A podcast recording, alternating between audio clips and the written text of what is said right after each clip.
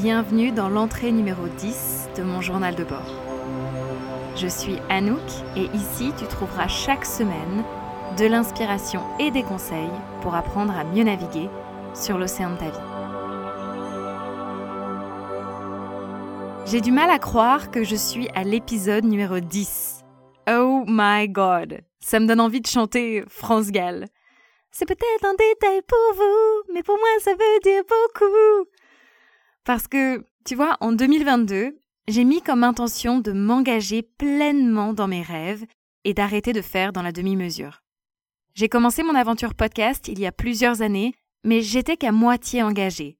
J'en faisais, mais il n'y avait pas vraiment de date de sortie des épisodes, et je voulais surtout pas prendre le risque de dire qu'il y aurait un épisode par semaine, parce que... Et là, j'avais tout un tas d'excuses.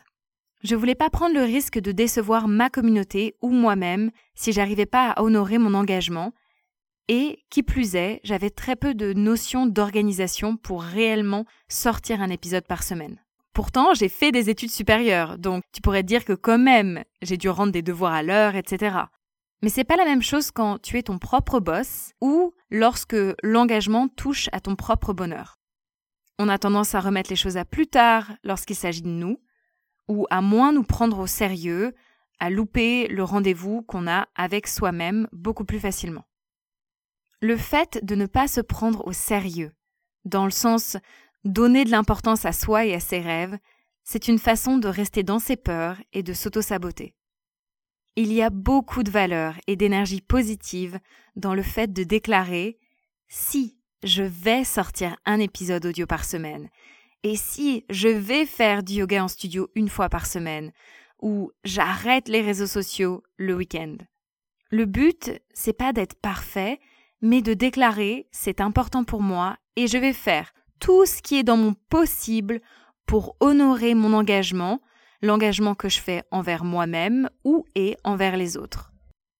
Si tu ne déclares pas ce que tu souhaites, ça ne t'autorise pas à prendre des actions journalières et inconfortable en dehors de ta zone de confort. Je te dis surtout pas ça pour te mettre la pression, au contraire, écoute bien. Je te dis ça pour te remotiver, parce que au fond de toi, tu sais ce que tu veux pour ta vie, tu sais ce qui t'anime et ce qui te motive. Derrière tout ça, évidemment, il y a toutes tes ombres. Je vais pas y arriver, je vais me décevoir ou décevoir les autres, ça va pas marcher, yada et guess what? Tu peux le faire. Un pas après l'autre, un jour à la fois, des petites actions qui te permettent d'avancer.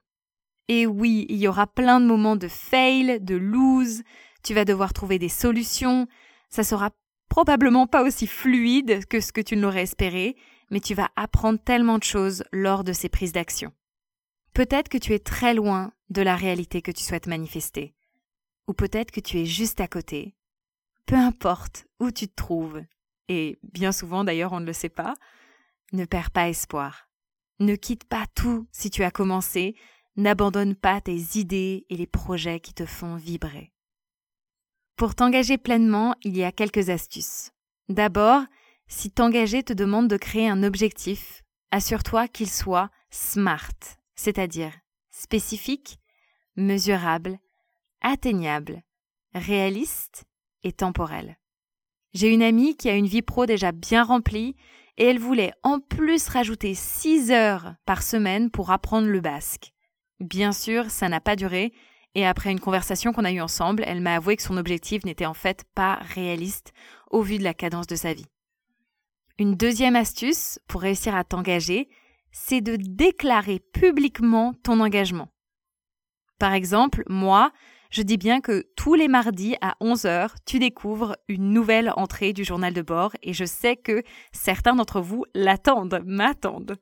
Enfin, la troisième astuce, qui est peut-être finalement la première, c'est avant de t'engager pleinement.